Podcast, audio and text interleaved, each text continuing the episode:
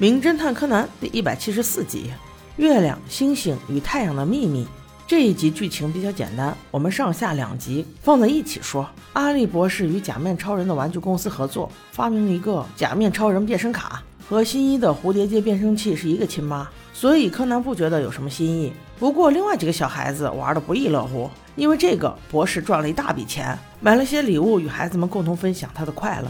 但是他不想把这些礼物直接送给孩子们，显得太普通了，于是。把礼物放在了自家亲戚留给他的大别墅里。这个别墅下个月就要拆了，用这样的形式纪念一下也是不错的。结果这天礼物藏好之后，他就带着孩子们来找了。但是即使他花了三天三夜才想出来的招数，柯南直接秒破，并且还把那个礼物藏得更深，以免其他宝宝一眼就发现。百无聊赖的柯南四处乱转着，找到了一个硬币。这个硬币与众不同，虽然看起来像真的，但是又比真的硬币薄一点、小一点。柯南推测说，这个地方应该有人住过，而且是常住。不知道是出于什么目的做了这个小硬币。安利博士却说：“不会吧，这栋别墅为了满足他叔叔的遗愿，五十年都未曾有人住过呀！”正讨论间，三小只纷纷跑了过来，埋怨柯南都不好好找礼物。无奈之下，柯南便使出了真正的本领，给三傻指了条明路。他说：“一进门就有个挂钟，明明是六点半，指针却有问题，分针和时针竟然重合了。”这就分明是一个提示。仔细一看，地板上竟写着“跟着箭头走”这几个字。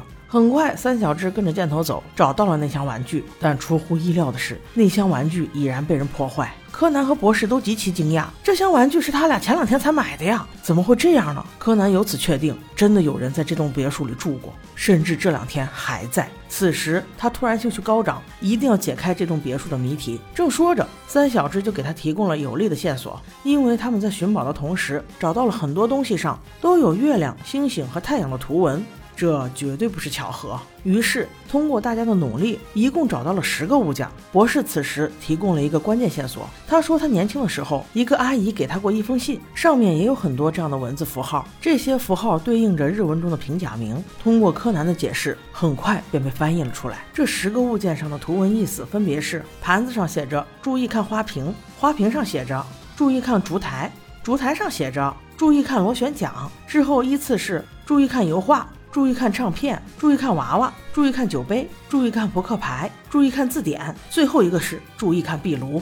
于是几个小孩子都围着壁炉进去仔细一看，柯南的眼镜片又反光了。我以为他看到了宝藏或是尸体之类的，没想到他看到了让人吐血的一句话：注意看盘子。我的妈，耍人不能这样耍呀！费了这么老大鼻子的劲，原来是逗你玩儿。柯南百思不得其解，坐在地板上陷入沉思，这是啥意思呀？大费周折不应该漫无目的呀！边想着边注意到旁边的步美走过来走过去，走过去走过来，原来他是在把所有找到的东西物归原位。瞬间他就通透了。如果把这些东西物归原位之后，用线按顺序把它们连起来，所有的直线几乎就会交叉于一点，那就是这个屋子的中心。也就是说，要么在地板上，要么在天花板上，这个中心一定有猫腻。在仔细检查了普通的地板之后，柯南断定就是头顶的灯了。仔细一看，有机关，于是他让阿笠博士把它驮上去，轻轻一一拧，神奇之门就打开了。众人听到声音是从二楼传来，于是狂奔上去，才发现真的有楼梯降下来。这是一间密室，他们上去之后发现了一具陈年老尸，除此之外还有一个二十元的钢板，也就是说，也许这具尸骨与制造假币有关，而破坏礼物的那个坏人目标应该就是他了。刚想到这儿，那人竟然现身了。而且还是一个持枪歹徒。原来他盯这里不是一天两天了。看见阿笠博士精心布置，以为自己将要找到那块垫板，没想到却是一堆玩具。一气之下全给破坏掉。现在终于等到机会，所以他们一个也活不了。歹徒指明让步美把电板给他送过去，但是柯南怎么可能允许呢？他说：“步美不行，我给你送。”一个大力金刚脚把电板奔了过去，直接命中歹徒的脑袋，全倒。之后他们报了警，警方顺利结案。又一次圆满完成了事件。在众多的柯南剧集中，小杰认为这一集最水了，剧情有些拖沓，所以小杰特意把两集作为一集，希望大家能够理解哦。好的，我们下集见。